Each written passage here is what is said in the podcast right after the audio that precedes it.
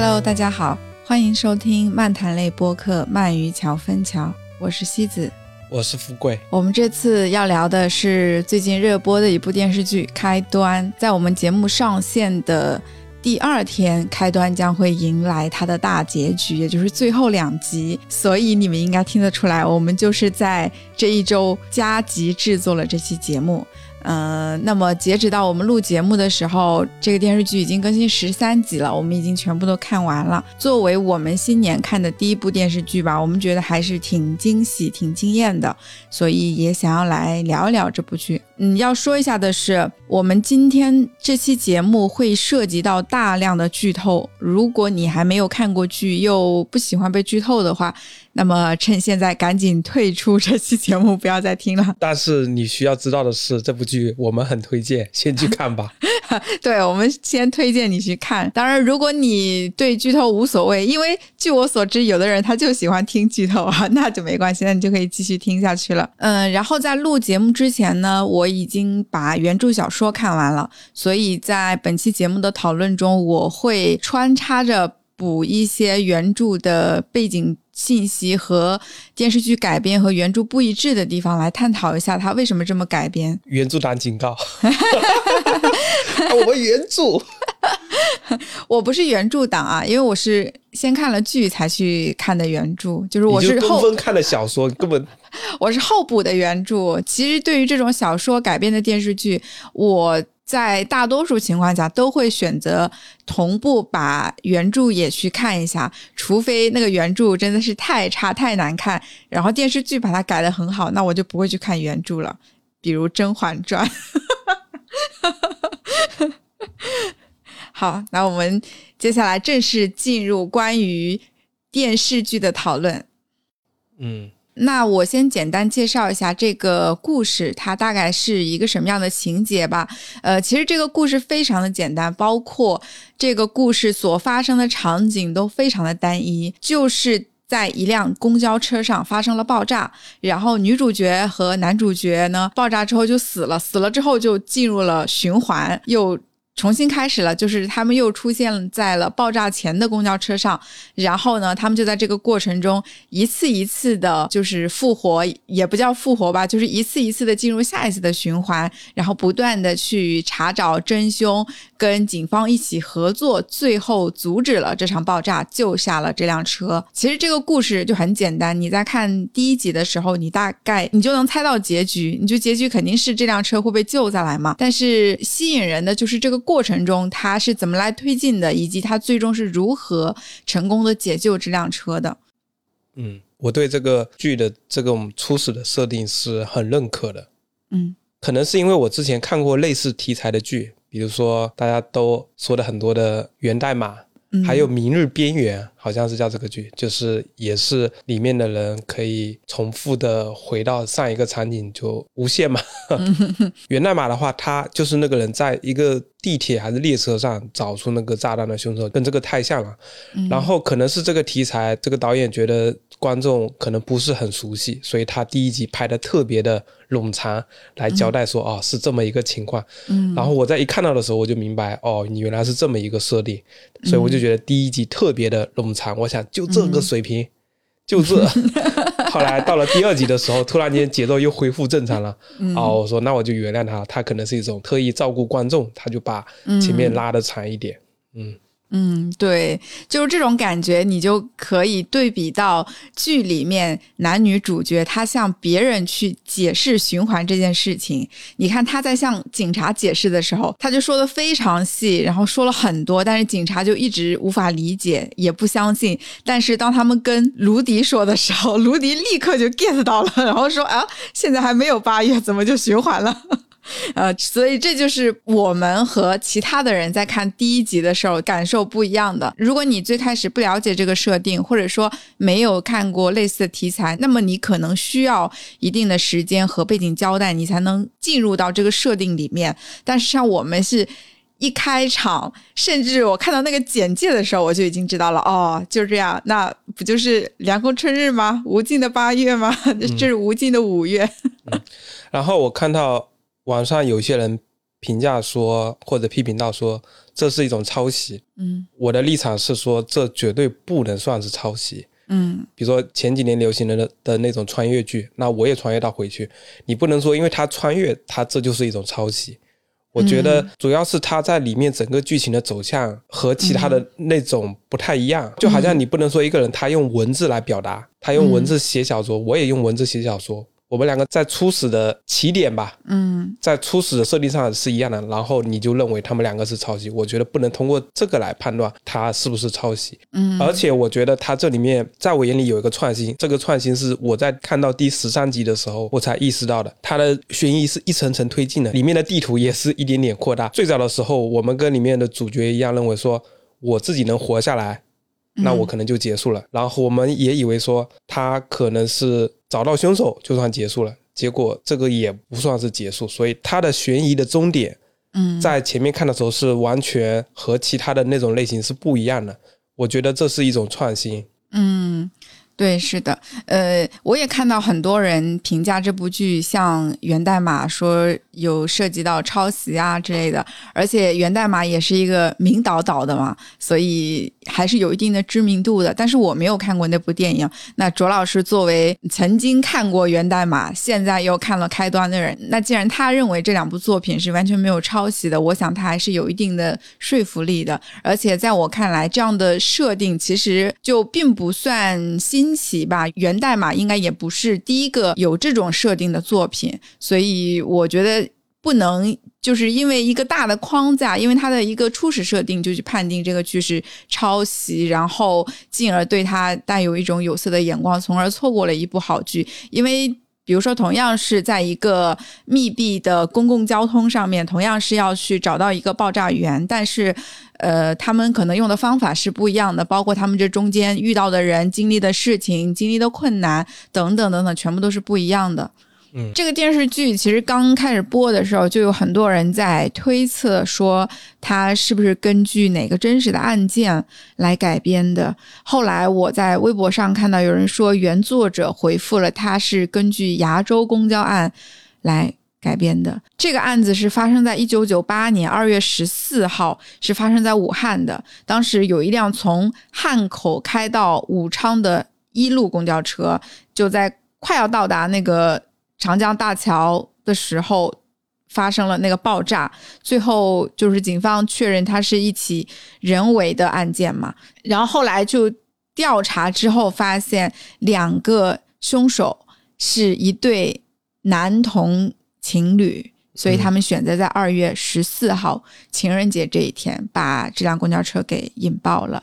但是具体的原因也嗯不太清楚啊。然后关于他们俩的背景，其实网上也有挺多的。他反正都是生活在比较底层的人吧。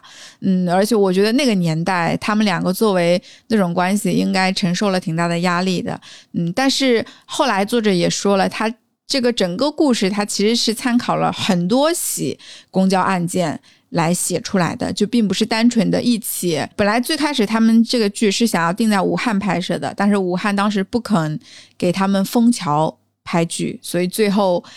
厦门向他们抛出了橄榄枝，愿意配合他们，所以最后就定在在厦门拍摄。所以剧里的那个桥就是厦门的杏林大桥。所以最开始很多人推测它是厦门的那起纵火案改编的啊，其实并不是的。嗯，但是他在里面还是采取了原著里面一直说过江，然后也没有。拍整个跨海大桥，让大家觉得这是海。但是去过厦门或者有所了解的人，那江哪有那么大？那么蓝的江，江都是黄的。对对对，而且它两岸的景色是那个椰子树嘛，嗯，就也没有什么江是在这个地方的。对，当然这个也不太影响啊，咱们就把它当个江好了。很多人看这个剧还说：“哎呀，我天天住在厦门，我都没有觉得厦门这么美啊。”然后我想说一下，我认为这部剧它好的地方，就是为什么我认为它是一部好的剧。刚才前面提到的一个原因，就是它的设定是比较有意思的，三个层次，就是一开始以为是活下来，一开始以为是找到凶手，最后是什么呢？最后是什么？我还没看结局，所以我就不在这里讲了。然后它里面有在多线叙事，然后这三条线之间，两条明的，一条暗的，这三条线之间，我觉得它非常的丝滑，就是非常的合理。嗯，一条就是男主跟女主，他们两个是第一人称嘛，我们的都是通过他们两个的视角来讲述这整个故事的。然后第二个就是警方那里，警方比较特别是警方是。没有上一次循环的记忆的，所以每次警方都是一个全新的视角。嗯，主角团需要利用警方来破案，来推进剧情。但是呢，警方在这里面作为我们一个社会主义国家，警方是要有自己的独立意识的。所以警方并不是说你让他怎么样他就怎么样。尤其是里面的张队，我觉得他的这个角色能刻画的非常的好，就是它里面非常缜密嘛。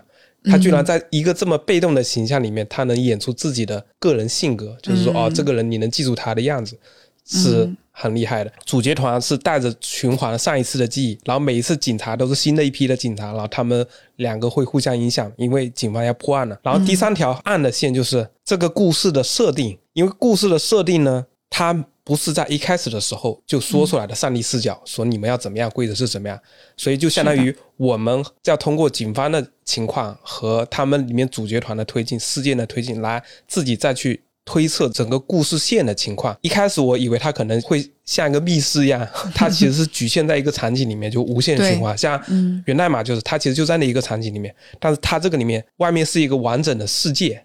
嗯，虽然说。这个的设想在科幻的，有点超自然。对，虚构了一个这么大的现实世界，就是开放世界，它是如此的开放，它怎么所有的人都在正常的运行？对，对我本来以为就是在前面那一段，所以你整个里面的世界的地图跟人物的关系，它是在推进的。就它有在变化，这里面公交车里面的人物的关系，嗯，是编剧刻意安排的本地化，就是让你觉得在这个案子里面的坐公交车的人，他应该是什么样的身份，对这个剧情有什么样的帮助。所以我觉得它整个里面所有的人物的设计，只要线之间的交织的推进是非常的合理的。本来你觉得多线叙事不是一个特别难的能力，好像多线叙事也很多，但是对于国产的电视剧，我真的是不敢奢望太多。它是一个正常的剧，能把事情讲清楚，我已经觉得烧高香了。尤其是它这里面，我从第二集开始我就带着悬念，而且这悬念就是这三个方面：一个是主角下一步要采取什么样的行动，像西子也经常问我说：“哎，你在里面你要怎么办？你来说说看，你 你的策略，让我来隆中对。”然后说，哎，警察那个怎么办？他破案，他能不能发现什么呢？然后这个世界线这个设定到底是怎么样呢？充满了悬疑，从第二集开始，而且它里面并没有落入俗套，除了有个别硬塞进来的人物吧。我觉得他这个剧里其实最大的一个冲突就是在于。这个事件是一个超自然的事件，但是他没有办法靠他们自己的能力来解决，因为他们两个就是两个非常普通的普通人，所以他一定需要借助外界的力量。但是如何让外界？信任他们，帮助他们，这个就是最大的冲突。我觉得，就是很多观众，包括我自己也是啊。作为一个上帝视角，那肯定是无条件的信任男女主角的。然后看到前面几集的时候，尤其是那些警察一直对他们，就是甚至说难听点，人叫逼供啊，就是让他们精神甚至受到了一些创伤之类的。嗯，还有诱供。然后就有的人看着可能就会觉得很着急，或者甚至有点生气，觉得哎呀，警察为什么就不能相信他们或者怎么样？但是你切换到一个正常人的视角，你要想你，如果你就是警察，现实中有一个人这么跟你说，你会信吗？你没有办法相信这个事情，除非警察是个二次元爱好者。这一天还是来了，咱们都是对吧？咱们都是。叫什么？相信科学的，是不是唯物主义？对，所以说他最大的冲突，一边是在于说我要找到凶手，我要找到爆炸源，我要怎么样阻止这个事情；一方面是我如何寻求外界的帮助，并且我还能把这个事情给说圆了。所以最开始他们一直都是跟警察说的都是真相，但是警察。就不会相信，并且警察也说了，我的案件我是要对外公布的，对吧？我的案情我是要发布出去的，我怎么跟大众交代呢？我难道跟大众讲什么循环什么之类的吗？没有人会相信的，对吧？所以说，这个就是对主角来说是一个非常难的挑战。但是我觉得对于他们来说比较好的一个点，比较心安的一个点，就是他们在一次一次的循环里面认识了一个特别可靠的伙伴，就是那个张警官。呃，虽然说他们在新的循环里面，张警官并没有之前的记忆，张警官并不认识他们，但是他们确认张警官这个人。是非常的靠谱，非常可靠。比如说给他报警，他一定会出警，他一定会来救这辆车之类的。所以就是他们在一次一次的过程中探索，然后相当于是获得了新的道具。嗯，然后下面我来谈一下演员，赵今麦真的太好看了，我好喜欢。嗯。对，其实这部剧里面他没有什么名角儿，就是他的阵容其实挺普通的，就没有什么大明星。你看男女主角，虽然白敬亭还算是有一些流量哈，就是喜欢他的人还挺多的，但是赵今麦真的好像就是他之前演过《流浪地球》嘛，没有红过。对，但是我觉得他至少不像那些当红小生。然后白敬亭如果比起我们现在同期的另外一部剧，那。这个流量还是要差很多的，呃，包括其他的那些主要的演员，像刘奕君，虽然我们近几年经常在国产剧里看到他，也知道他是一个非常老牌的演技非常好的资深的演员，他在这部剧里算得上是男二号吧。然后刘涛他其实就是来友情客串一下，就说不定可能连工资都没有。反正我查到的资料是说他就是来友情演出的，就是。其实这个角色在原著里面本来是一个男警官，所以到电视剧里刘涛来演变成了一个女警官。但是刘涛的演技，我之前其实挺喜欢刘涛的，但是这部剧真的让我觉得她演技好差呀！我觉得她永远在歪着嘴巴、歪着头，然后眼睛永远都睁不开，然后台词也特别差，跟刘奕君甚至是跟男女主角比起来，都觉得她的演技好差呀。哎呀，我这是危险发言，应该不会有刘涛的粉丝吧？刘涛在这里面对我造成了困惑，就跟公交车司机黄觉给我造成的困惑是一样的。因为很多人都说一上来，哎，公交车司机是黄觉演的，就他是一个比较有名的演员嘛，那那这个公交车司机一定就会有戏份，嗯，对吧？这很合理，公交车司机确实有戏份。然后刘涛，我就觉得他应该也有戏份，而且 按我的理解里，就刘涛的知名度。嗯，知名度比黄觉黄觉还要高。对他来演一个副局长吧。嗯，反正是这里面的警察的最高领导了，觉得他一定有什么发挥。结果每次就是在那里皱着眉头，然后 准备要钱，然后保温杯拧开了又合上，拧开了又合上，然后就他的这个角色没有任何的发挥空间，他也没有发挥出任何的空间，这个角色也不需要发挥出空间。所以我就想，每次就好像你期待你的领导对你的业务指出什么样的问题，给你指出一个方向，对吧？或者领导。引导一下你，结果领导都是说啊，我感觉哪里不对，但是我不知道哪里不对，所以我就觉得，那你干嘛呢？你 你干什么来了？那如果你一开始就知道刘涛只是来友情出演，你是不是就不会对他的戏份有太多的期待了？要不然你可能还怀疑他是不是可能是个卧底啊什么之类的是吧？对，而且关键是他给了刘涛很多不必要的镜头，它里面的叙事。把刘涛剪在画面之外，你让你知道有一个局长就可以了。他演技没有任何的额外的增加。对，而且我们刚刚看完的最新的一集，就是因为那个张警官他受伤了嘛，也不是受伤，他牺牲了。牺牲之后，就是分别有给到一场戏给刘涛和张警官那个徒弟叫江峰。我觉得甚至刘涛还。演的还不如江峰呢，刘涛那个反应真是让我看着满脸问号，满脸迷惑。我觉得他到底想要表达什么情绪？嗯，再说回来，赵今麦，嗯，这么重要的，我这么喜欢的角色，说两句被你带走了。好好，那我们说赵今麦好了。呃，其实我还我要说，你我打 过来，你又说不给我说是吧？那我就不能说说美女吗？我要先说。好，那你说吧。赵今麦我太喜欢了，尤其是它里面有一段，它这里面是一个大三的学生嘛，然后它里面有段回忆，就是他大一的时候戴着个帽子、双马尾，我靠，真的是太清纯了。嗯。然后赵今麦的眼睛特别大，可能是她的脸小吧。这些都不是最核心的，最核心的是，我真的不想看一个三四十岁的女人在电视剧里面演一个十几岁的学生，或者演一个青春的样子。我说拜托，二十年过去了，就没有一个长得好看的新的女演员了吗？演演女学生吗？没有十几二十岁漂亮的女演员，有点演技的大家都喜欢的人吗？除了张子枫。总之就是现在终于有一个新生代的小花，我不想再看到那些四五十岁的人，有的可能都超过五十了。有的人仿佛已经觉得在报自己的身份证了。找个漂亮的年轻女学生给我们看一看，别总是看你们，已经看了二十年了。你们就好好去上浪姐的综艺就好了，就好不好？给这些新生代的漂亮妹妹们一点机会。赵金麦可以的，挺起来。赵金麦冲冲冲！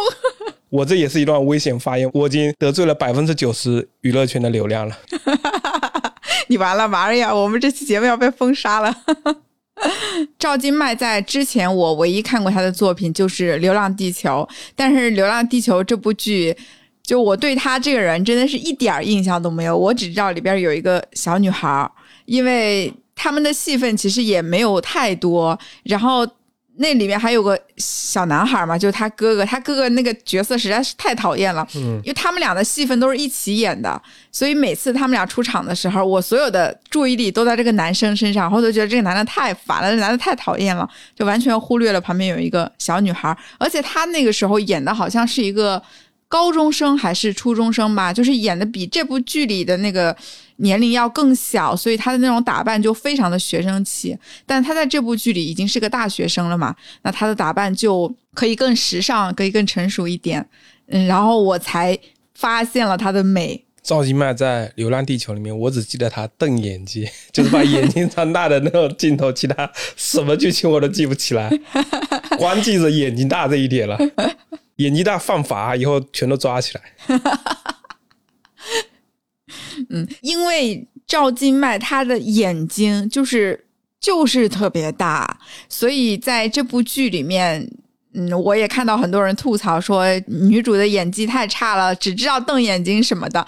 但是我觉得她不是在瞪眼睛，她真的就是眼睛大而已。而且我真的觉得，就是那种眼睛特别大的女演员，嗯，特别就容易被人误解他在瞪眼睛，嗯。我自己，我们公司有个同事啊，就是我隔壁部门的有个女生，她就是眼睛特别大，然后脸超级小，那不就跟女演员这种差不多吗？嗯，把她的微信发我一下，等一下。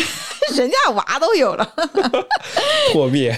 然后我平时就是看他的时候，我就觉得他在瞪眼睛，但是他根本没有瞪眼睛，就他眼睛就是那么大，但是你就觉得他在瞪，因为你就觉得正常人怎么会有这么大的眼睛呢？所以那些女演员也是这样的，所以我觉得他们就有点亏在这方面。而且我觉得赵今麦在这里面的演技真的一点都不差。嗯，演技可以的。嗯，是的，而且有好几场戏，他其实都演出了不同的情绪。嗯，像有的人的演技差，就是他演什么戏都是他自己嘛，你都会感觉他所有的角色都是同一个印象。那赵今麦在这里面演技，他让我出戏都是哇，这眼睛也太大了吧，哇，这太可爱了，都是这种的出戏，都不是里面的角色说，啊，你怎么演这么假，就不是这种。嗯，好，那再讲一下白敬亭吧。嗯，又是危险发言了。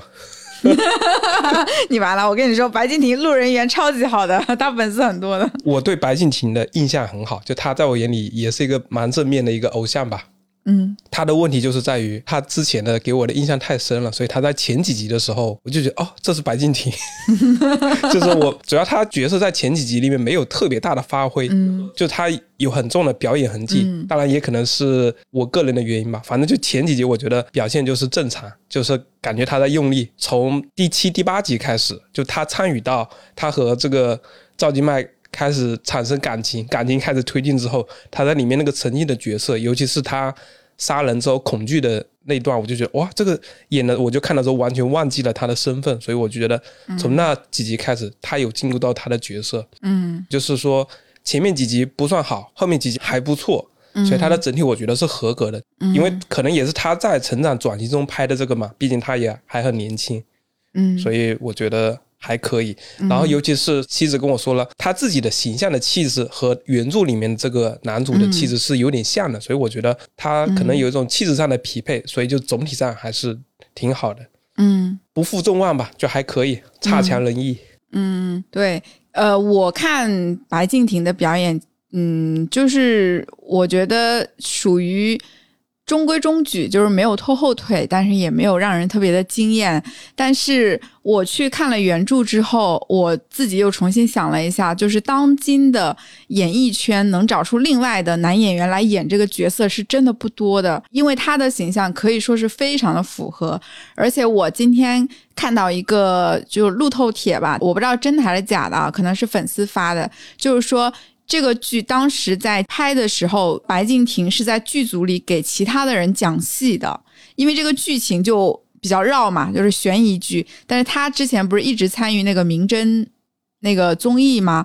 所以他就是对这些剧情理解的非常快，因为你要理解，你才能表演好那个情绪嘛。尤其是给女主给赵今麦，要给其他人去讲解这里面的戏啊什么的。所以我觉得在这一点上，首先就可以替代的演员就不多了。然后其次是形象，就是原著中这个人物是一个呃。电视剧里没有过于明确的说啊，但是原著里面写到说，首先这个人是刚刚毕业的，所以他一定要年轻，对吧？他是刚呃毕业半年，然后刚来这个城市，然后他的形象是那种高高的、瘦瘦的、白白的，气色不是很好，就看起来有点不是很健康的那种，有点帅，戴眼镜，很斯文，嗯，然后文质彬彬这种感觉，其实。有一点非常非常重要的一点，剧里其实也有演，但是可能更多的人是对这一点在吐槽。但是他的设定就是这样的，就是原著里面提到很多次，就是他的体力非常差，就他的体力还不如女主角，就他跑步都跑不过女主角，他跑一百米他就喘了。所以白敬亭在剧里其实他表现出来的那个。感觉状态就让你觉得这个人好像力气不太大，然后不是很健康那种感觉哈。要符合这些点的男演员其实也是不多的，所以我觉得他其实是很适合这个角色的。嗯，然后其实我之前对白敬亭对我来说就是个路人嘛，就我也不讨厌他，但是我也不喜欢他。但如果说一个好的演员能靠着一部好的剧出圈儿，然后最后可以拿到更多更好的资源，我觉得哎，这件事情还是非常的正向的。嗯。我觉得这个剧里面还有一个先天的优势，就是他们两个人物演的角色在这里面的情绪是比较简单的。嗯，白敬亭他演的就是一个刚工作、刚入社会一两年的人吧，就是或初入社会的年轻人。那赵今麦演的他就是一个大学生，就是他们两个在里面的情绪的逻辑推动都非常简单。哎呀，那我们怎么办啊？能不能报警？报警啊？那警察被抓了，好麻烦啊！我们要跑啊？怎么样？就是他里面的整个的情绪的变化和他们能表现的情绪是比较匹配的。嗯，如果你演一个处心积虑的杀人犯，我就是要报复社会，一个双面间谍，一个很穷的双面间谍。哦，那张子枫可以演，《唐探》里面，他没有演那种心理活动非常复杂的角色，或者他要展现特别多的情绪，或而且不能很张扬的。你像刘奕君演的那个警察，他就要有特别多的微表情。对，就是他们刚好演的角色的表现不需要太多的演技。嗯，不是说没有，我是说日常里很多的情绪驱动都是很自然的可以演出来的。嗯，所以在这里面就是里面的那个高压锅阿姨 就很厉害。对对，她里面那个角色的状态那种神经质的，就是能演的非常的好，能让你感觉到她那种嘶吼有透过了屏幕来传达到我的耳朵里。我信了，你看吧，他是谁？就咆哮组，就那个高咆哮女王，就那个高压锅阿姨，她的那个一个眼神，感觉就能把你杀死的那一种。对，对，她就真的每一分每一秒都在戏里面，她的那个戏真的，这个演员真的太牛了。二零二二年度热门表情包预定，那我觉得热门表情包现在已经是刘涛了，准备要剪。哎，叹气。但是我觉得男女主角也有两场戏演的特别好啊。嗯，女主角就是她被伺候的那一场，然后男主角就是他杀了人的那一场，就这两场戏算是他们两个人的爆发点吧。嗯，然后我想再说一下这部剧另外一个好的地方。好了，纯夸了，剧组可以给我打钱，如果可以的话。我觉得通常有很多嫌疑剧里面，在里面可能会通过案件来展示他最后的价值观。很多案件，他最后讨论的作案的动机，比如一个好好的人，他怎么就想到去报复社会啊？嗯，大概是这样子，什么各种人逼他啦，又加班啦，舞女泪啦，各种 秃头啦，怎么样？说的好像是我。对他这个剧里面，我觉得他也有想这样的暗示，但是他不浓，但是他是属于你，你看完你会想一想，但是他不想那么说的，我就告诉你我的结论是什么。对，一个就是电车难题嘛，就是主角他可以选择自己功成身退，他自己可以保全自己的安全，还是说他要去救整个公交车一车人？虽然说后面是剧情的设定让他们不可以了。但实际上，他这里面他通过这个事件的讨论，就是男主跟女主，就女主是个大善良，就是所有美好的品德都在她身上了，这个 有一点圣母的味道。但是这个是正面的啊，就很善良。然后男主呢，他更像是一个正常人，我要不要帮？我帮了我，我会受到伤害，我到底值不值得？嗯，所以这里面是他们纠结的东西，观众看的时候也容易会带入进去。那我是不是要牺牲我自己去救一车人？嗯，他为了让这个问题更突出，还安排了一次循环，就是男主为了救整车的人，他自己背上了命案，他自己还伤害了别人。嗯，对，被警察局当做嫌疑犯，所以你牺牲自己救整车人到底值不值？所以他把这个问题抛出来了，而且好多地方我觉得就是编剧他就是想让你去思考这个问题，但是他也没有说推到你的脸上，你非要有一个结论，他反正也就是点到为止。所以我觉得这是他整个。在悬疑之外，它主题升华，就整个剧比较丰满的地方。嗯，是的。其实我觉得这部剧里，他希望去探讨的问题还是有挺多的。一个就是卓老师刚刚提到，就是这种电车难题嘛，就是你是选择自救，你还是选择救别人？哪怕这个救别人可能会对你自己造成伤害，甚至它里面说我是救全车的人。把全车人都叫下车，只留下司机和他。他那时候还不知道司机也参与，就大多数的人留下司机一个人去死。那这样到底是不是可以接受的呢？就是它里面有好多次这样的选择。嗯，对。那除了这个之外呢？其实包括这起案件的作案动机，其实也是。呃，作者想要去讨论的话题，那包括除了这两个明面上就是大的探讨来说，还有这辆车上其他的乘客他们所面临的一些困境，其实都是作者和主创团队想要去探讨的吧。所以我觉得还是有挺多会令人思考的地方。嗯，还有一点，我是觉得在国产剧里面比较难得的。嗯，就是它里面剧里面，虽然这是一个科幻的悬疑的设定，或者可能它的模式的手段是来自国外，但是它讲了一个非常纯的本土的故事，就它里面所传达的价值观是非常中国式的，或者我认为它是中国式的，你会觉得哦，这个故事发生在中国是非常合理的，它没有一些海外的那些的。海外的英雄主义的那种倾向，像日本通常都是就是一个主角是个英雄，天才高中生，对 怎么样？然后美国呢，就是一个人要抵挡整个体制，然后一个人干翻全世界，最后拯救全世界，就是个人英雄主义。对，是的。然后他这里面一开始我觉得也是日漫的思路，就是主角两个人超常发挥。最后，匆匆磨难扭转了局面。警察只是一个工具，但是在这里面，就是警察他也有他自己的立场，然后他也对整个的最后的结果的走向是一个非常重要的参与力量。而且这个参与力量并不是主角来决定的，是他自己的立场来决定的。我现在还不知道结局是怎么样，但是就是最后的结局，他一定是男主跟女主的的价值观都很正，他们做出了正确的选择，然后警察也做出了他们能做的。最好的选择，甚至车上的有些乘客，嗯，他们也做出了他们的努力，因为之前他们在不同的世界线里面，他们都有贡献一点自己的力量嘛。有个词不是叫囚徒困境嘛？那现在就是，如果参与的所有人都做出善良的决定，那最后会引导到一个最好的结果。所以我觉得他这个剧整个的价值走向也很好，就不像是有的剧你看完之后觉得，哎呀，里面这些人全都坏死，全都死吧。嗯。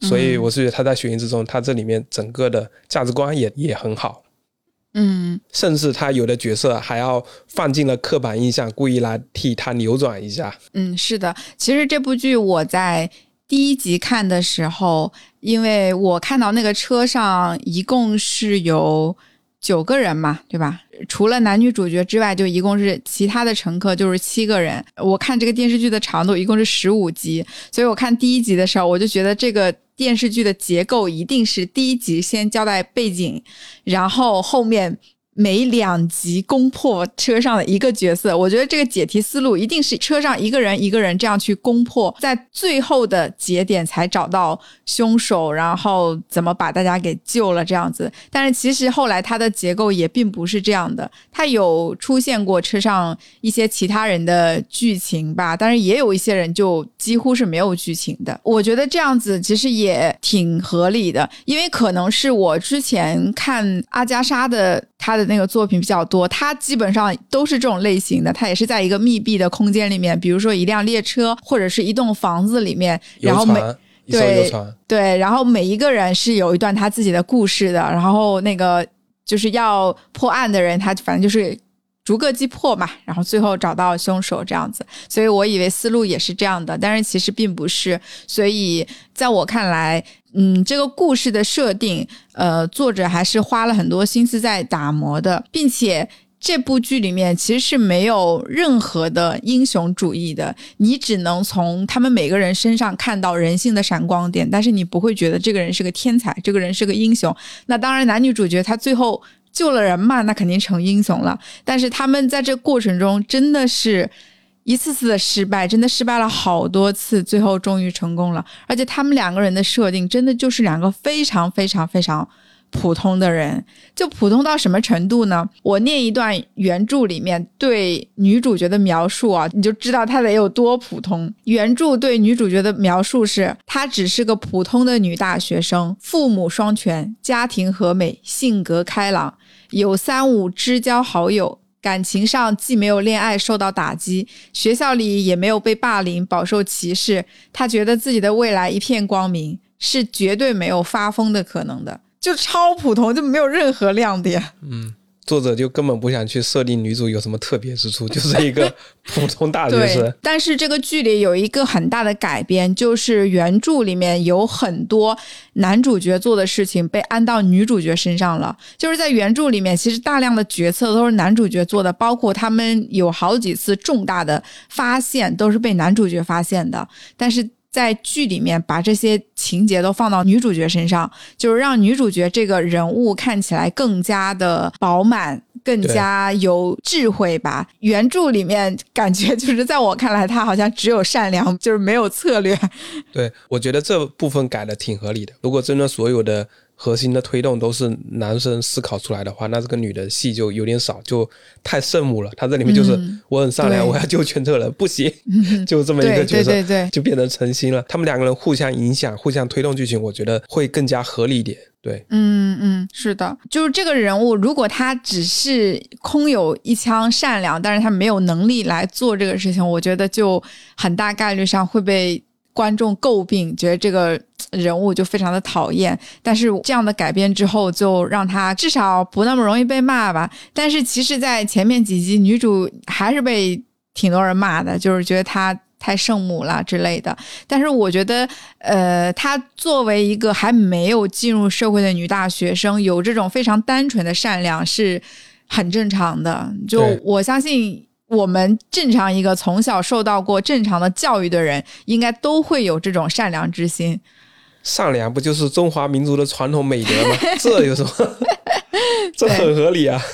对对是的，嗯，但是嗯，这个剧里面有一个改编，其实也导致这个女主被很多人骂圣母的一个主要的原因，就是中间有一个情节，在比较早的时候，他们两个下车，然后女主就呃，她想要救全车人，男主就不想救嘛，他就说你有没有想过，我们正常下车就是可以结束这个循环，他就觉得我人要为自己着想什么之类的，结果那个时候女主是跟他。吵了一架的，就是。嗯，就很生气，就觉得啊，你怎么能这样呢？你怎么能不管其他的人呢？呃，然后那个时候因为警察要来找他们嘛，然后女主就有点跟他赌气的那种口气，就说哈，那我我一个人去警察局，我不会跟警察供出你来的，我一个人会承担，然后之类的。所以就是这场戏导致很多人骂女主，她觉得你想去做这个事情可以，但是你不应该拉着别人。陪你一起做，就是他没有你那么善良，他没有你那么勇敢，但是也算不上错，因为他并不是犯罪的人嘛。但是原著里是没有这样的情节的。我觉得会做出这个批评的人，他真的就是剧看的不够多。嗯，就好像一个人他要有性格的转变，比如说一个坚强的人，一个意志坚定的人，他从来都不是一上来听了一句话，我马上就意志坚定，决定献出我的心脏的。他可能有一个递进的过程。他一开始善良能有多善良？他要付出什么？他那个时候只是渲染他的初心是那样的。这场戏是为了表明他内心的坚定的一个过程，或者他的一个体现。你不能说通过他，我就是想要表现一个人，他可能从坏变好。嗯，大概是这样，然后你就说啊，他以前那个坏，那他那他就是一个坏的人，他这是为了塑造人物角色的心理心路历程，他来安排的这么一场戏，所以你只盯着他那场，就是想要告诉大家哦，在这里面女生在用善良来决定把这个事情推动下去，这就是一个推动的因素吧。嗯，但是我觉得这个情节还是原著的设定更加。合适一点，我觉得啊，就是作为作为这样一个角色，其实就是说难听点，他的剧里的这种行为就有点像是在道德绑架。男主的那种感觉，因为就是你，你当然可以自己善良，但是你不能去责怪别人不够善良，对吧？呃，然后他原剧里的这个这一段剧情是，他当时下车之后是非常非常的内疚的，因为他觉得他没有救下全车人，然后男主就一直安慰他，他说你没有必要，因为这些事情不是你造成的，你没有必要因为没有救下他们而感到内疚。他说可能老天爷就是给了我们这样的机会。让我们活下来之类的结果，女主当时说了一句话，说：“可是我对你感到内疚，就是说我虽然没有必要对车上其他的人内疚，但是我需要对你内疚，因为是我把你拉入了这样的循环，让你一次一次经历了这么多的痛苦。因为他自己处在这个循环里面的人，他知道经历这些事情是有多么多么的痛苦的。其实作者也在书里面写出来了，我忘记了是借，应该是借。”嗯，男主的那个想法写出来，就是说，比死亡更加害怕的，就是面对未知的死亡。就是与其这样一次一次一次的死，我干脆就直接死了算了，因为这个过程真的很痛苦。然后他就说我对你非常内疚。然后男主是被他打动了，觉得哦，就有点自责，然后然后就决定陪他去了公安局。所以从来没有出现过女主一个人去公安局的情节。然后我还想讲几点，就是原著里跟电视剧里。不同的地方，这些都是比较小的点，就是我们在后面可能不会探讨到，所以我就单独拎出来讲一下。我不知道大家在看的时候有没有留意到，就是中间在有一次发生爆炸案的时候，镜头是有拍到现场的那些群众的，然后当时就有一个人说：“中国怎么可能会有恐怖袭击嘛？”大家对这句台词我不知道还记不记是就是有一个路人说的，然后这个在原著里面。这句话是前一句话，他就是说这个地方的台词是说前面有恐怖袭击，到剧里他就变成了中国怎么可能会有恐怖袭击呢？你听到这句话的时候，你就能猜到他说的前一句话是什么，就是一定是前一句话有另外一个人跟他说哦，前面可能是有恐怖袭击，但是呢，剧里采用了用后面这句话，我觉得这是他非常高明的一个地方。怎么说呢？甚至有点。正能量吧，对吧？嗯，哇，这么细的东西都被你发现了。嗯，对，侦探系。然后还有一个地方，这个不算是。不一样啊，这个就是算是作为一个补充嘛，就是原著里面有写到的，但是电视剧里没有演这个，因为女主角她不是多了几次循环嘛，她前面几次循环都是她一个人嘛，然后后来她发现这个小哥也进入循环之后，她就觉得哎呀有一个伴了之类的，然后他们不是很快就发现了，他们每一次那个时间都会提前吗？就每一次重新循环的那个时间点都会往前提前，然后他们发现这个点的时候，男主。就对女主说了一句话，他说：“我们不是被困在原来的时间线里的，所以我们的每一次循环都是不一样的世界。”然后这句话对女主来说是非常非常重要的一句话，因为她之前一直以为自己已经死掉了，然后现在经历的事情只是一次一次的死亡回放。男主这么跟她说，就让她知道哦，原来这是在给我一次重新开始的。机会，我并没有死掉。其实这句话极大程度上帮助了女主恢复她的精神，就是振奋了她。嗯，这个具体倒是没有表现出来啊。对，就是没有这句台词，但是我觉得这个点挺好的。我不知道为什么没有演这个点，我是觉得对于看网文的人，他会有这个想法，好像有这么一个设定，但是看电视剧的人，他可能没有这个烦恼，就是他们没有看过这么多这种类型的剧，所以他就不会想到为什么会这样呢？会不会是女主已经死了呢？可能就是抱有这种悬疑的人，我觉得比较少吧。嗯，所以他可能就不表现这个了。嗯，好吧。嗯。嗯，然后书里面还有一个情节比较打动我的，就是剧里面也没有这个台词，就是呃，反正在某一次吧，女主角就跟呃男主角说，他说我看过不少这样的科幻电影，那些电影里的主角最后都得到了圆满的结果，然后那些主角里，他们有的在同一天循环。枯燥又痛苦，但是他们用那些时间自学了钢琴啊，自学了跳舞啊，自学了许多许多非常有用的东西。他的每一天都是不一样的。有的呢是用那些时间去弥补了自己的一些遗憾，去做了一些不敢做的事情。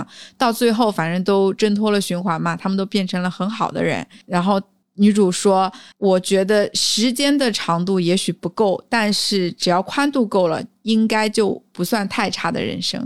因为他们就一直都没解，一直都救不出来的时候，他那个时候情绪其实真的非常就崩溃，所以他最后就说了这番话吧。我觉得就是这段话还是挺打动我的。就是他说这个时间的长度也许不太够，但是只要宽度够，就你这个人生也挺不错的，挺好的。”嗯，这其实也是我一直想要去追求的一个目标吧，就是生命的宽度。所以，我就是对我来说，我会更愿意去尝试一些新的东西，就是为了拓宽自己的宽度。嗯，包括腰围。我我刚才还想说，是不是不包括腰围？包括腰围。腰围就说明吃的多。腰吃的东西的种类的宽度很宽，腰也宽了。然后我想。谈一下，就是剧里面的一个彩蛋嘛。对我而言，他安排了一个宅男在里面。中二宅男，对，还是这个中二的宅男，特别宅。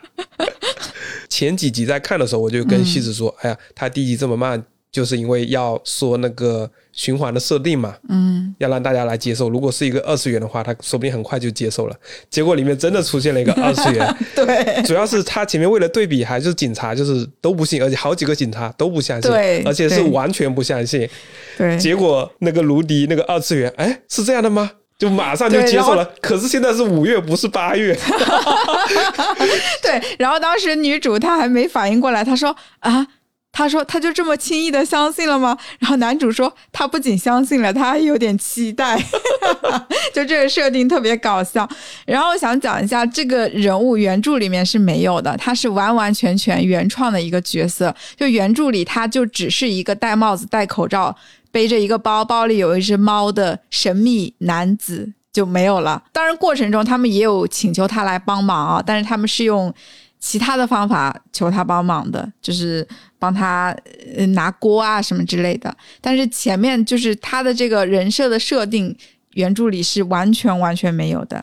我觉得这个角色如果弄成这样，肯定是编剧是有点私心的。我我觉得一定是主创团队里面有一个宅，不然他不可能能拼凑出这么多元素出来。你自己不是这个圈儿，你不喜欢这些东西，你不可能把这个人物能写的这么。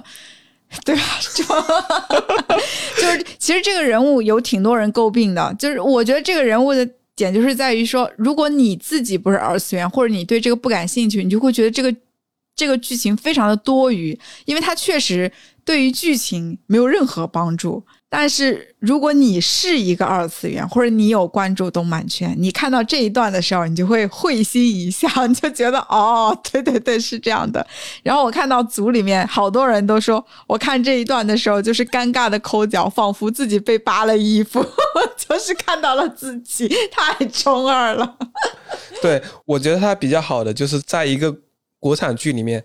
展示了这一个群体的一个比较完整的一面，就他们是一个正常人的生活，尤其是他回去面对父母的时候，他想要一种非常正常的姿态。然后，另外在他一个世界里面，他很成立有自己的中二的幻想，然后他很喜欢一些东西，对这些元素，就这么一个形象，一个正常人的形象，在这个剧里面出现，我觉得他很好，因为现在的年轻人，有一类人他就是这样的。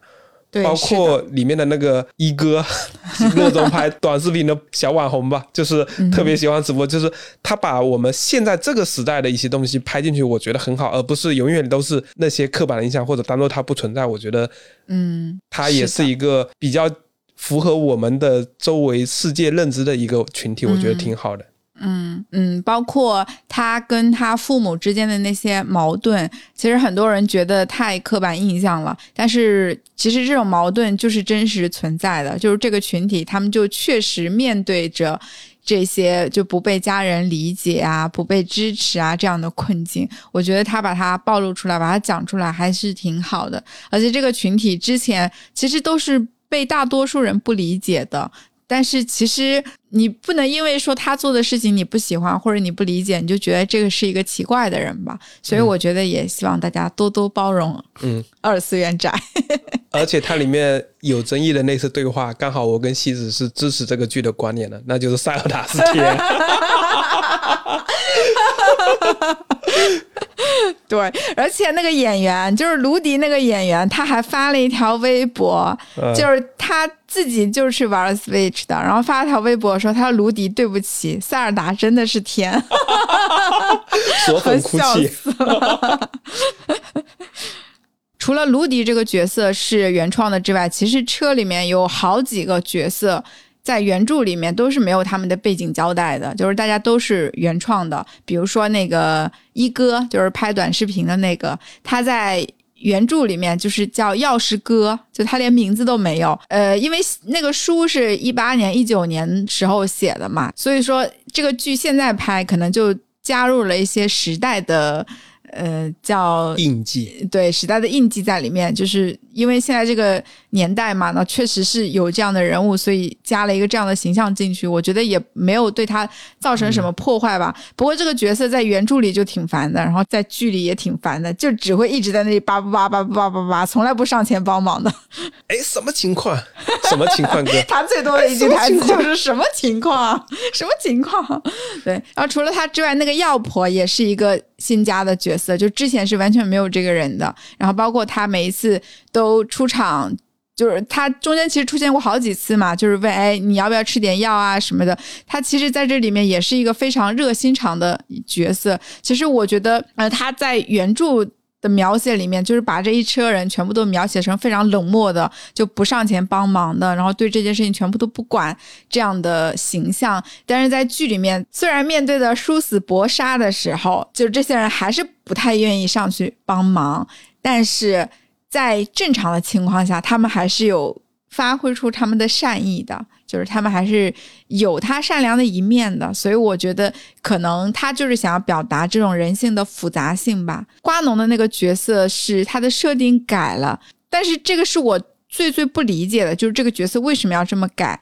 原著里面他是一个卖甜瓜的，呃，然后呢，他的角色非常简单，就是他是一个卖瓜的，然后呢，他说江的对岸有一个叫。大批发商还是大户，反正订了一堆瓜嘛，他要给他送过去。然后他说，这个年代其实已经不太有人吃甜瓜了，因为大家都更愿意吃哈密瓜，嗯，其他的瓜。然后他觉得这个大户是为了帮助他吧，所以就经常在他这里订这种大批量的瓜。所以也出现了女主，就是反正他们把那个瓜弄坏啦什么，然后呃，男主说，哎，那我把这个瓜买下来啊。所以这个剧情在剧里面也变成。到女主身上去了，是女主说：“那我把这个瓜买下来。”原著也是男主说的。然后他说：“啊，这个瓜我不能卖给你。”他说：“因为我是这个数量，我都是点好的之类。”他的剧情就是这样，就非常简单。但是我不知道电视剧为什么要把它改成一个这么复杂的角色吧？而且我觉得这个。角色还有挺多争议的，觉得哎，就是有一些人啊，有些观众觉得哦，这是不是在洗白杀人犯啊，或者怎么样啊？因为他的故事到现在为止已经结束了嘛，剧里也没有给出更多新的解释。就嗯，至少从目前来看，他确实是一个这个叫杀人逃逸的肇事犯嘛。我是觉得，因为他一定要安排几个人物，就是把线索放在他们身上去排查嘛。他肯定就要选几个人物，那可能原来的剧情里面，原来原著里面可能人物这条线不太侧重，但是他拍电视剧可能觉得这个剧情比较有意思，所以就给他安排了这么一个身份。编剧里面觉得这样的人去判断他比较有意思吧，观众可能会觉得有悬疑感嘛，那他肯定就编了几个人物嘛。嗯嗯，但是我觉得卢迪那个纯粹就是有点主创团队的恶趣味的那种啊，就是他也许他不讨喜，但是他至少就没有人会。觉得这个价值观和道德观上面有什么问题吗？但是瓜农这个角色，我觉得还是存在了一定这方面的争议的。但是目前因为还有两集嘛，也不知道后面会怎么演，不知道他这条线会不会重新拎起来，再给他一个结局。比如说之前可能是误判呀，或者什么之类的啊。就如果到此就结束了，就没有了，我觉得还挺。难自圆其说的，就是为什么设定的是这样的情节？因为原著并没有。对我也觉得他瓜农的这个人物的反转，他显得有一点不知所云，就是他想体现什么不是特别清楚。他不像是卢迪这么一个，在这么一个设定下的，我们都觉得哦，反正他这个人物是，他就有点趣味在里面。但是这个瓜农就有一点。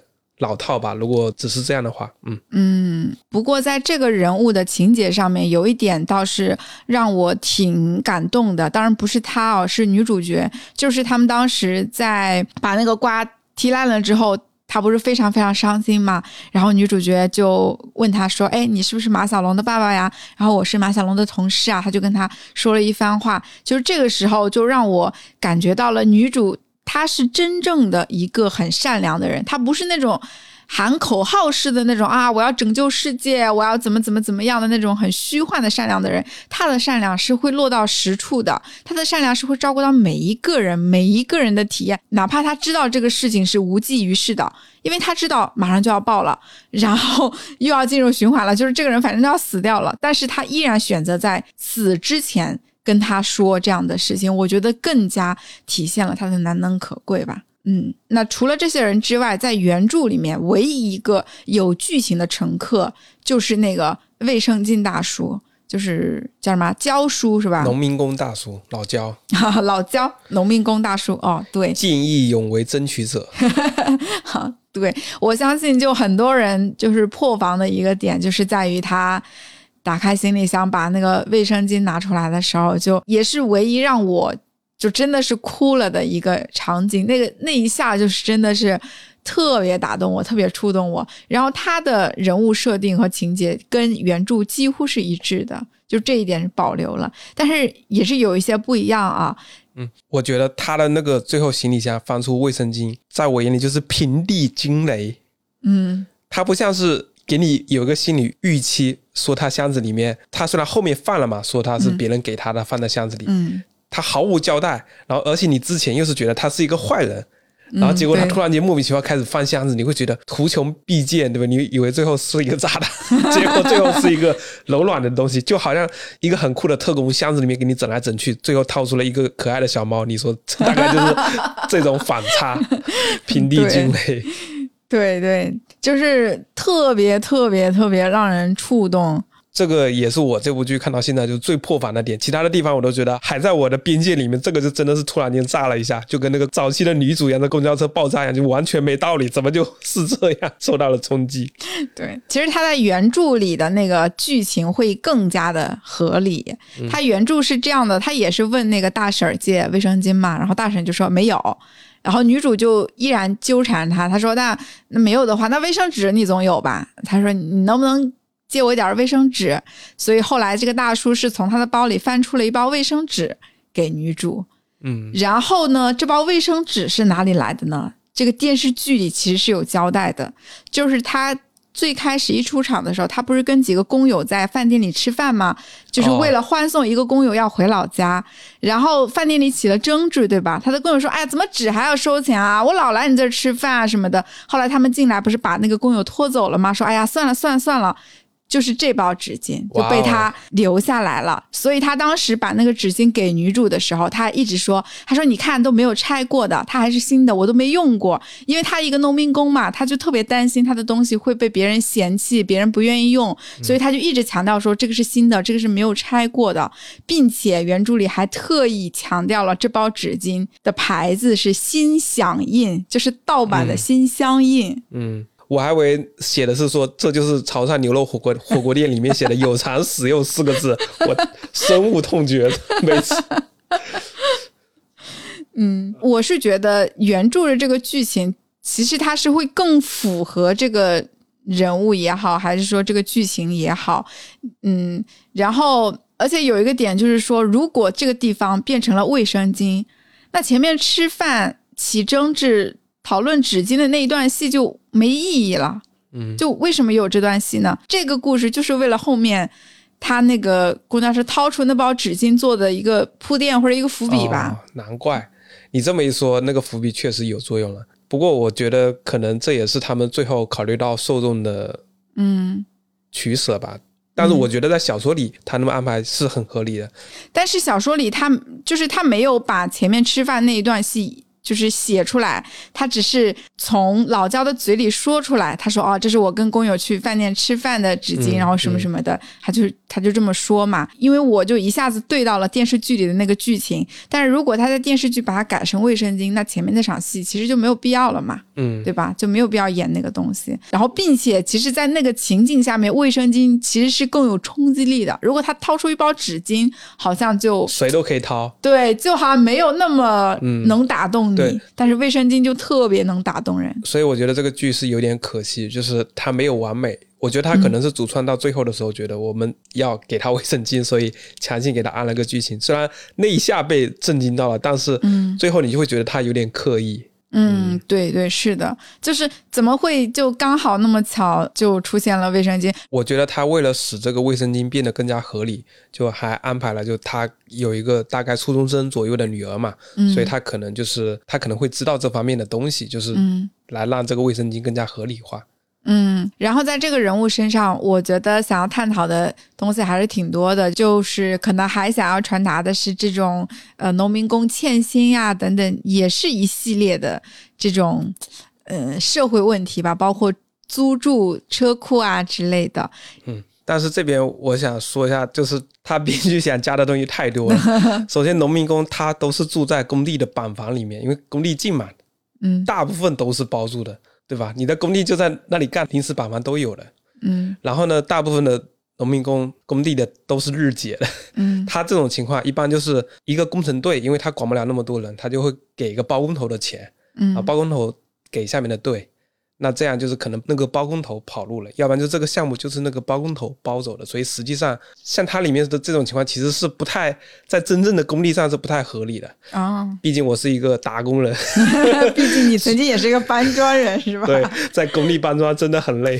嗯，有一句话就是月薪几千你招不到一个工人，但是你可以招到一个大学生。嗯然后他因为那一天是他呃工地出事儿，然后那个车库又不让他住了嘛，就房东把他赶走了。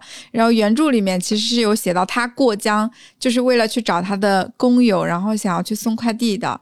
但是送快递之前他不是需要先有一辆电动车吗？但是他又没有钱买电动车，对吧？但是剧里面就没有演啊，剧里面最多只提到他们在调查的时候，他说他要。过江去找他工友，但是就没有说具体去干嘛。所以呢，在车上有一个很重要的情节，就是男主当时找他帮忙的时候，他拉住男主说：“哎，这个算不算见义勇为啊？因为他就是想要有那个钱，这样他就可以买电动车，可以去送外卖了。”嗯嗯。但是呢，这个剧里面他设定的见义勇为奖是两万块钱。但是小说里面这个奖是一千块钱，嗯，这才过了三年，怎么通货膨胀这么严重啊？见义勇为奖要卷起来了。然后，呃，在小说里面，因为设定的是一千块钱嘛，所以他当时也是拉着男主问说：“哎，那这个算不算见义勇为？我你会不会有？”一千块钱奖金啊！男主就说有啊有啊，我现在就给你。所以男主是当场就给了他一千块钱现金。但是这个距离，因为这个数额太大了，就我们这个年代正常人没有人出门会带那么多钱嘛，对吧？所以就没有给他钱。但是他也帮忙了。然后原著里面有一个非常细节的描写，我觉得特别可爱，因为。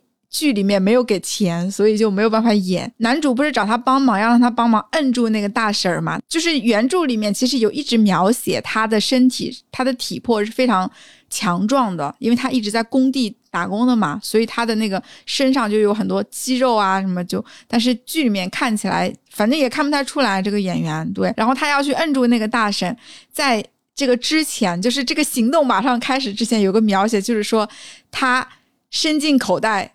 摸了摸那个钱，确认它的位置不会掉出来，就是等一下他打打斗的时候摁住的时候，那个钱不会掉出来，然后长舒一口气。我觉得这个描写特别可爱，对，好生动啊。对，是的，但是因为。剧里面没有钱了嘛？这个动作就演。就是我在奔跑之前摸一摸口袋里的手机，手机不要丢。对对，之 前丢了两次，摔了两次屏，太痛了。这个心情应该跟我那时候摁一摁我的手机是一样的。对对对。嗯嗯，好，那我们夸了这么多，那当然它也不是没有缺点了。我们接下来就要讲一讲我们觉得美中不足的地方。嗯，我觉得第一个点就是发生在剧情前期的，就是警察一直不相信有循环这个东西。嗯，因为我觉得你本来就是一个悬疑的故事嘛，你就设置了一个超自然的东西，一个人可以无限循环。那在这超自然里面，警察你就不能按照说现实世界里的规则来算，对吧？就好像一边人他可以有武器，可以有。炸弹啊，导弹啊，什么？另外一边说啊，我们就有刀跟矛。警察说，你们这些东西是没有的，是纯唯物主义。就有一个冲突，你这里面到底是不是一个现实的世界，还是一个虚幻的，就是一个抽象的世界？而且这里面的问题不在于说它的结果怎么样，是在这个点上会让观众会觉得对警察的立场产生怀疑。它就是存在的呀。如果这里面是个都是现实发生的话，那就是发生了循环。你为什么不相信它呢？这对你的破案或者怎么样，其实会有很大的影响。如果你是一个纯唯物主义的，那你这个设定就不应该发生。所以就是我看好多人，其实我也是那一派，在前期的时候觉得，啊，你这警察怎么就不相信他呢？他就是个事实呗，嗯，对吧？所这一点上他没有解答。嗯，观众的这个疑问，所以我觉得这是他做的不好的地方，导致前几集有的人说，你警察要是相信他不就完事了吗？就顺利好多。主角要搞这一出，没还要想着怎么引导警察，这是他们该干的事吗？科学的尽头就是玄学，但是我倒没有觉得这个设定是，我不觉得它是缺点吧，因为我觉得这就是它的初始设定就是这样的，就是。警察就是现实派的，然后他们两个就是发生了超自然的现象，那所以它的剧情的精彩之处就是让这两个发生了超自然现象的两个人如何利用现实中能相信的手段。得到其他人的帮助，我觉得这就是对他们的挑战，这也是剧情最精彩的地方。如果一上来警察就相信了，那就没有他们两个人发挥的地方了。那这个剧有什么可看的呢？就这里面让我难受的一个原因就是，前几集里面那个小江真太烦了，他们又跟我扯什么循环，就是拍了太多遍就暴躁，我看的也烦了。你们这么多人讲了这么多遍，那你就信他呗。你就信，假设这个是有的，怎么了？你看里面卢迪一上来就相信了。我知道这个事情，只是 我要去拯救世界了。我唯一的疑疑问是，现在是五月，不是八月，现在不应该是在这个时间点呀，对吧？哦，你说到卢迪，我还想再补充一下，就是原著呢，其实是由相当于是有两部吧，就是这个故事结束了之后，它还有一个番外，但是番外的长度跟这个。故事的长度差不多啊，就是也有这么多字。然后在番外里面有一个角色，他的设定跟卢迪有点像。我觉得电视剧是有点像把那个人物嫁接到卢迪这个人身上。那个人物呢，他是一个编剧，就是因为他就经常写东西嘛，所以他对于这种超自然的现象也是接受比较快，就是一上来就接受了。所以那个故事里的主角，因为认识了。这个女生嘛，然后跟这个女生解释她的设定的时候，那女生也是跟卢迪一样，不仅相信了，而且还很期待，觉得哦，那你再跟我讲讲你在循环里面都发生了什么，我要把它写出来，我把它写成书什么什么的，就很容易相信这个设定。所以他也是跟这个女生约定了一个暗号，所以后来在进入下一次循环的时候，就他见到这个女生就讲这个暗号，这女生就相信了他，就跟这个卢迪也是一样，你只要喊出我的名字，被光选中的人，嗯。下一点就是，我觉得它的整个的画面不够精美，分镜也非常的常规，就是机位很有限，嗯，然后可能是经费有限吧。本来是我是觉得说正午阳光这么一个还算是知名的团队吧，按理说不差这点钱，远的不说，你看对比隐秘的角落，对吧？他们的画面也好。就是它整个分镜镜头里面的构图会有美感在里面，就是有追求的嘛。但它这里面的画面就觉得，你要是只截里面一段，你会觉得跟五年前的国产电视剧好像也没有什么进步，无论是在视觉上还是在镜头语言上面。嗯，在这方面上，我觉得很没有追求，嗯，就特别的平庸。主要是我觉得它整个剧情推进的编排还算是不错的。嗯，甚至在滤镜上，他用的就是现实的滤镜，就是他没有用滤镜。也许他这是他的一个风格，我的风格就是一个现实主义风格，就是这样，就变成我觉得他在整个画面的上就没有看到任何的努力。嗯嗯。不过我倒留意到这个剧，他有挺多画面喜欢切那个特写的，就也有可能是他没办法拍远景，所以他就切特写。对，就是镜头语言确实嗯比较平庸，但是我觉得他这部剧整个制作应该也不怎么高，就是经费应该也不怎么多的。他最大的一笔钱就拿去炸了一辆公交车。我推测啊，猜的，因为网友说他们确实炸了一辆公交车。嗯，那我觉得就还有不够好的地方，就是其实很多人都提到了这部剧最大的剧透就是不应该让黄觉来演。司机，嗯，他是黄觉，他怎么可能是一个普通的司机呢？可是他是刘涛，他就是个普通的局长。可是我觉得，就是警察这边，就是无非是人物性格和他发挥作用的大小不同而已，他不至于说出现反转。就我觉得，在这个剧里，其实我从一开始我就没有想过警察这边还会有反派啊，或者有卧底什么之类的，因为你。十五集这样的长度，你是不太能拍那么复杂的。在最后一集的时候，你会发现大 boss 就是刘涛，他就是这个造物主，他可以获得了一个超能力来控制这个时间线，他就想玩一玩这两个人。我前面也说了，就像你对黄觉的困惑，就和我对刘涛的困惑一样。但是我的困惑是对的呀，你的困惑最后是错了呀，是吧？你看黄觉他就是有问题啊。一个很知名的演员在这里面的戏份可能有，你是觉得他里面一定会有重要的角色发挥？你觉得那个司机有角色发挥？我也觉得局长有角色发挥。那现在就是证明在这个剧里面这个逻辑不成立。他是一个很知名的演员，但是他的角色就是没有发挥。就是黄觉想客串演公交车司机，这不就完了吗？如果放在刘涛身上，不也是？可是我觉得就是这个剧，我第一集我刚看的时候，我还没有。没有看到任何讨论，我就觉得这个司机有问题。你还记不记得？嗯，那个时候看刚看完一集，我就跟你说，我猜凶手就是这个司机。虽然他并不是凶手，但是他也是帮手嘛，他也是凶手之一，对吧？那个时候你还记得吧？我还让你猜了一个，结果你猜了谁？你猜了那个一哥，猜了那个直播大哥，是不是？可能我要是凶手，我就会像一哥一样，就是疯狂的拍视频来掩饰自己内心的脆弱。哎，什么情况？然后就是还有那个演员表里面，就有些人就没有名字，就会让你在一开始就把他们排除了。就如果他是凶手，他肯定你这个算是场外信息，作弊的。那你看剧，你那你不许提场外信息，不许提。好好好，违反我们男人村的规则啊！不提不提不提。还有一点就是，我之前也咨询了原著党戏子。就是怎么又是我？他这个剧里面的设定啊，嗯，并没有在剧里的结束，并没有解释说这个游戏机制到底是什么啊，所以他就没有一个格局的提高，就一上来就是反正就是这么个设定啊，反正你完成了这个东西，所以就变成我对这方面的期待或者怎么样，他的一些的原因的机制就是你得不到一个解答，他只是想在这个框架底下讲故事。就好像说一个人要去杀一个人，我跟他有仇，但他是什么仇也没讲过，所以我是觉得这个算是这个剧的一个，我觉得也不能算是缺点，就是对于我这样的人而言，我会觉得这样他是不完美的。嗯，特别希望得到一个交代，这个游戏机制的需求说明书一一点一点列出来给我看一看。首先你说的是书里的结局啊，书里是完全没有交代他们俩为什么会进入循环的，就完全没有解释这个事情。嗯。但是现在因为电视剧还没有播完嘛，我对电视剧的推测就是，我觉得电视剧一定会给他加解释的，嗯，然后他的解释，我觉得最大的概率就是这个男主的游戏，就这个故事是他的游戏里的，因为这是目前唯一能说得通的解释。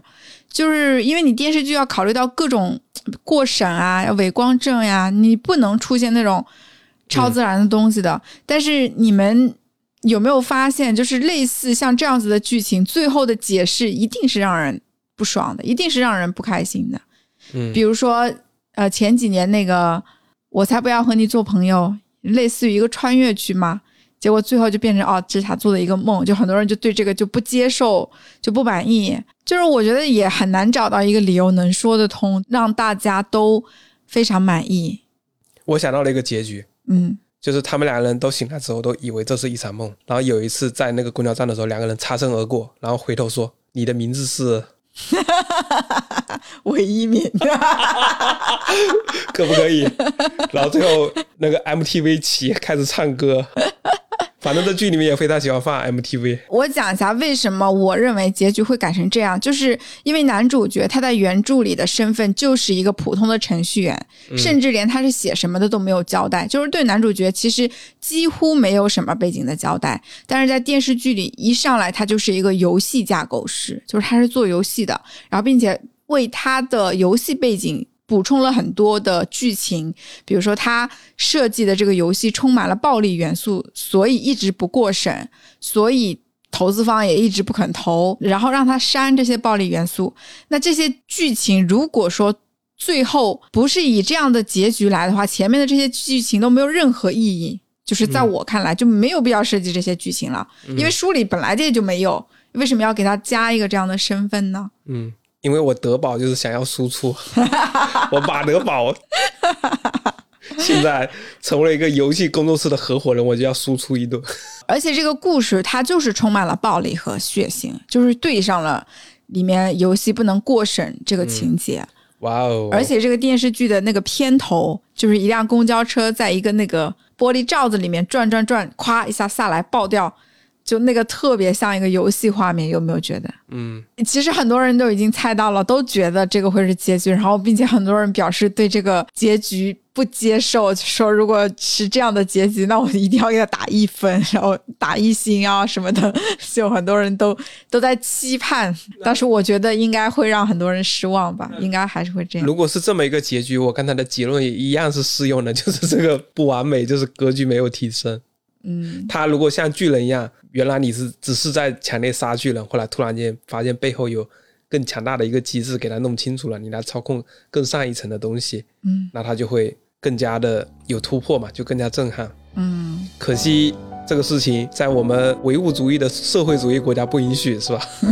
没有这回事。好，那我们今天要讨论的内容就这么多啦，跟大家拜拜，拜拜。